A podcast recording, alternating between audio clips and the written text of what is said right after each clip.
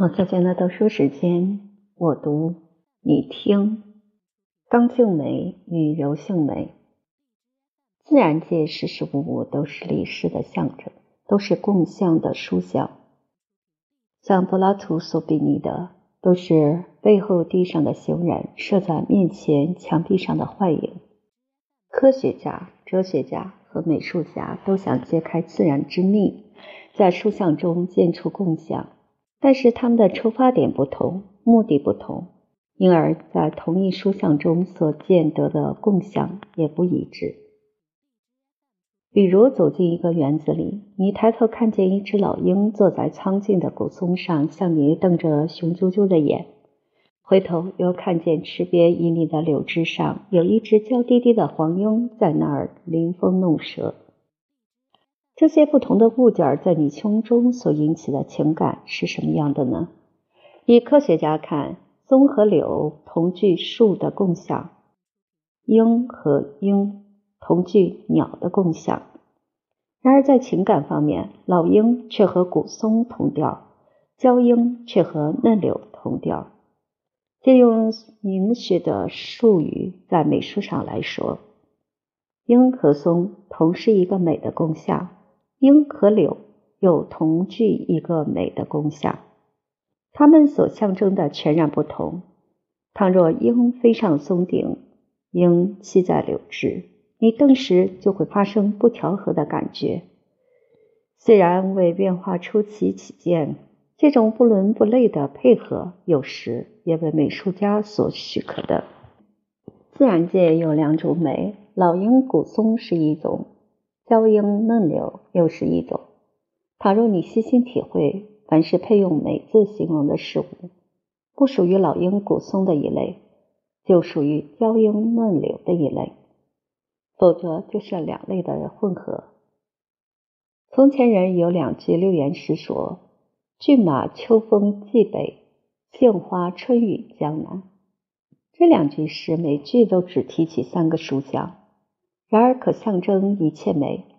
你遇到任何美的事物，都可以拿它们做标准来分类。比如说，峻崖、悬瀑、狂风、暴雨、沉寂的夜，或是无垠的沙漠；垓下哀歌的项羽，或是床头捉刀的曹操。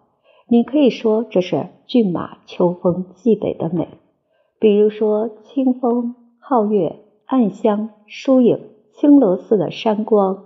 媚眼似的湖水，葬花的林黛玉，或是侧帽饮水的纳兰，你可以说这是杏花春雨江南的美，因为这两句诗每句都象征一种美的共相。这两种美的共相是什么呢？定义证明向来是难事儿，但是形容词是容易找的。我说骏马秋风蓟北时，你会想到雄浑。境界。我说“杏花春雨江南”时，你会想到秀丽鲜浓。前者是气概，后者是神韵；前者是刚性美，后者是柔性美。刚性美是动的，柔性美是静的。动如醉，静如梦。尼采在《悲剧之起源》里说，艺术有两种：一种是醉的产品，音乐和跳舞是最显著的例。一种是梦的产品，一切造型的艺术，如诗如雕刻，都属这一类。他拿光神阿波罗和酒神狄奥尼索斯来象征这两种艺术。你看阿波罗的光辉那样热烈吗？其实他的面孔比瞌睡汉还要恬静。世界一切色相得他的光才呈现，所以都是在那儿梦出来的。诗人和雕刻家的任务也和阿波罗一样。前是在造色相，换句话说，前是在做梦。狄俄尼索斯就完全相反，他要图刹那间的尽量的欢乐，在青葱茂密的葡萄丛里看蝶在翩翩的飞，风在嗡嗡的响。他不由自主地把自己投在生命的狂澜里，放着嗓子狂歌，提着足尖乱舞。他固然没有造出阿波罗所造的那些恬静优美的幻梦。那些光怪陆离的色相，可是他的歌和天地间生气相触袭，他的舞和大自然有脉搏共起落，也是发泄，也是表现。总而言之，也是人生不可少的一种艺术。在尼采看，这两种相反的美融于一炉，才产出希腊的悲剧。尼采所谓狄俄尼索斯的艺术是刚性的，阿波罗的艺术是柔性的。其实，在同一种艺术之中，也有刚柔之别。比如说音乐，贝多芬的第三合奏曲和热情曲固然像狂风暴雨。及沉雄悲壮之志，而月光曲和第六合奏曲则温柔委婉，如悲如诉。与其谓为醉，不如谓为梦了。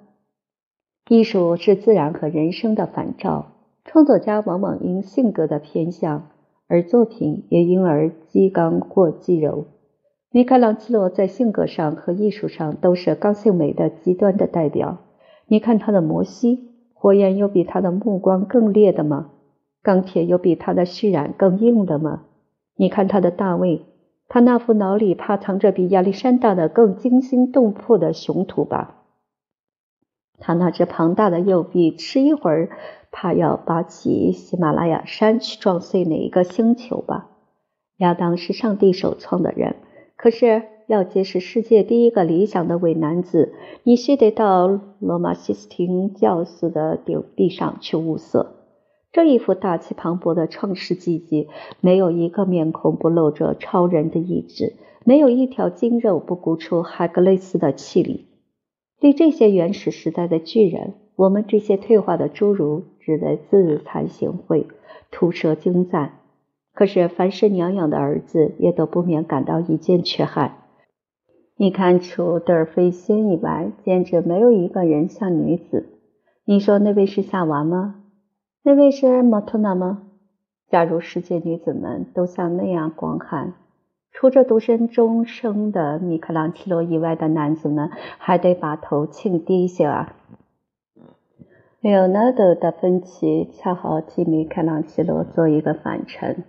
假如亚当是男性美的象征，女性美的象征，从梅洛斯爱神以后，就不得不推蒙娜丽莎了。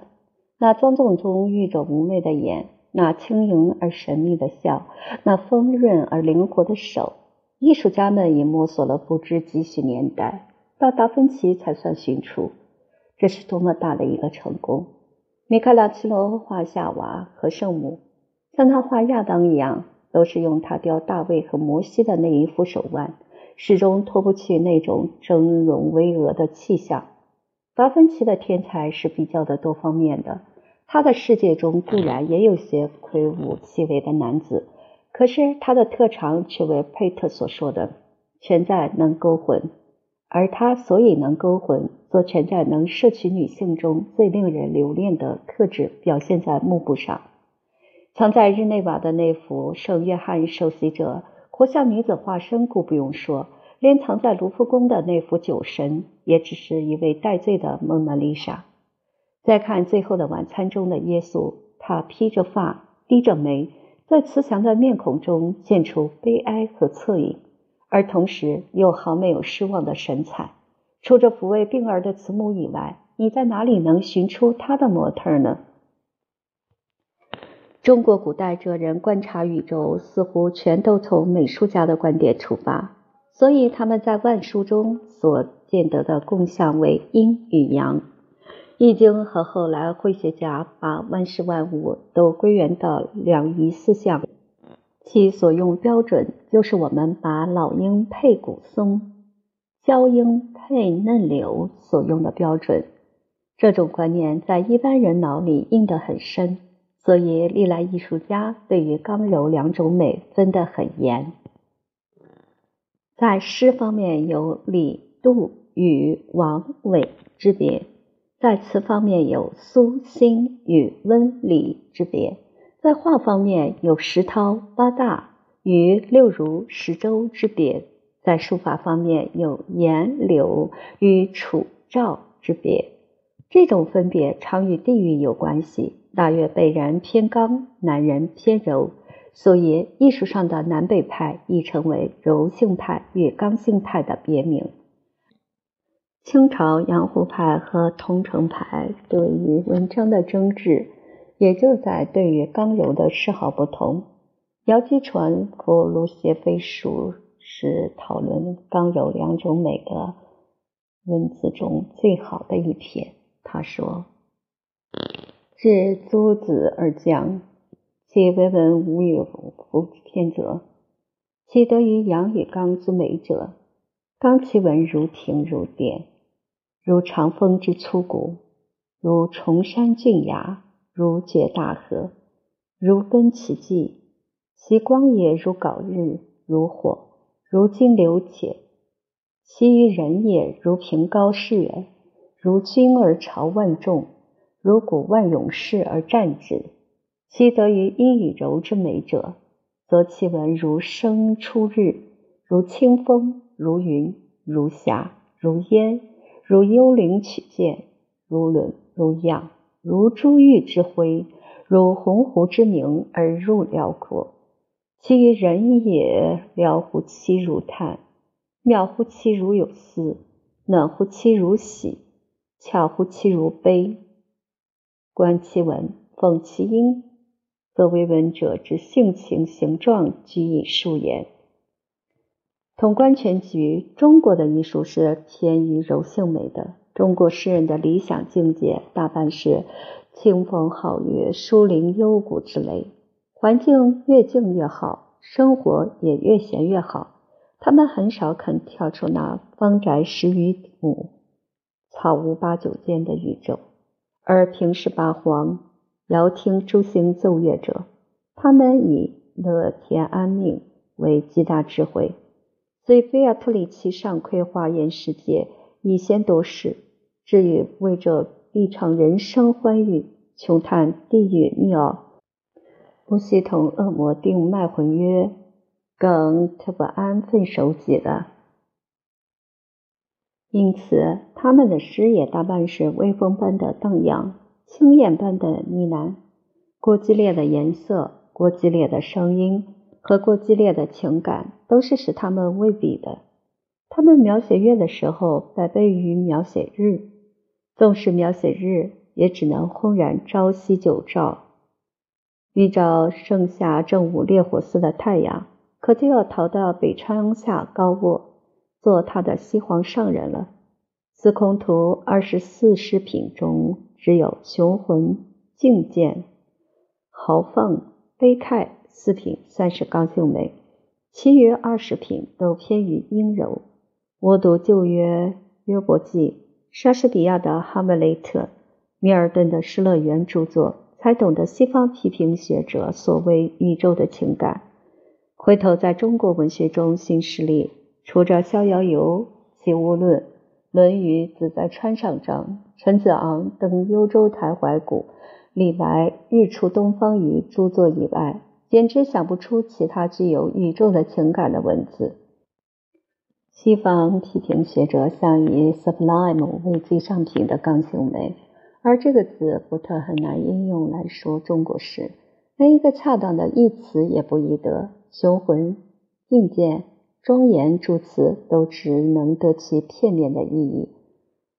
中国艺术缺乏刚性美，在音乐方面有意见处，比如弹七弦琴。尽管你意在高山，意在流水，它都是一样单调。抽象立论时，常容易把分别说得过于清楚。刚柔虽是两种相反的美，有时也可以混合调和。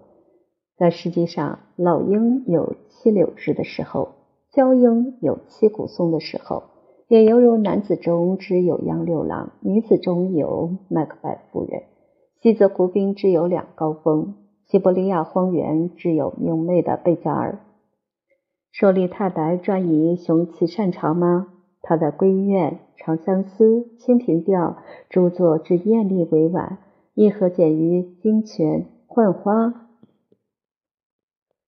说陶渊明专从朴茂清幽入胜吗？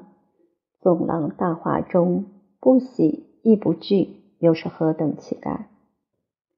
西方古典主义的理想向重和谐匀称，庄严中遇先例，才称上乘。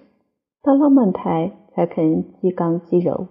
中国向来论文的人也赞扬柔亦不如，刚亦不土，所以姚继传说为圣人之言统二气之会而复撇。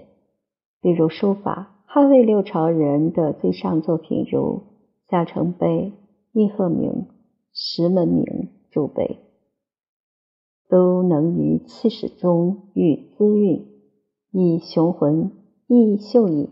后来偏刚者为柳公权之脱皮露骨，偏柔者如赵孟俯之弄态作美，以渐流入下乘了。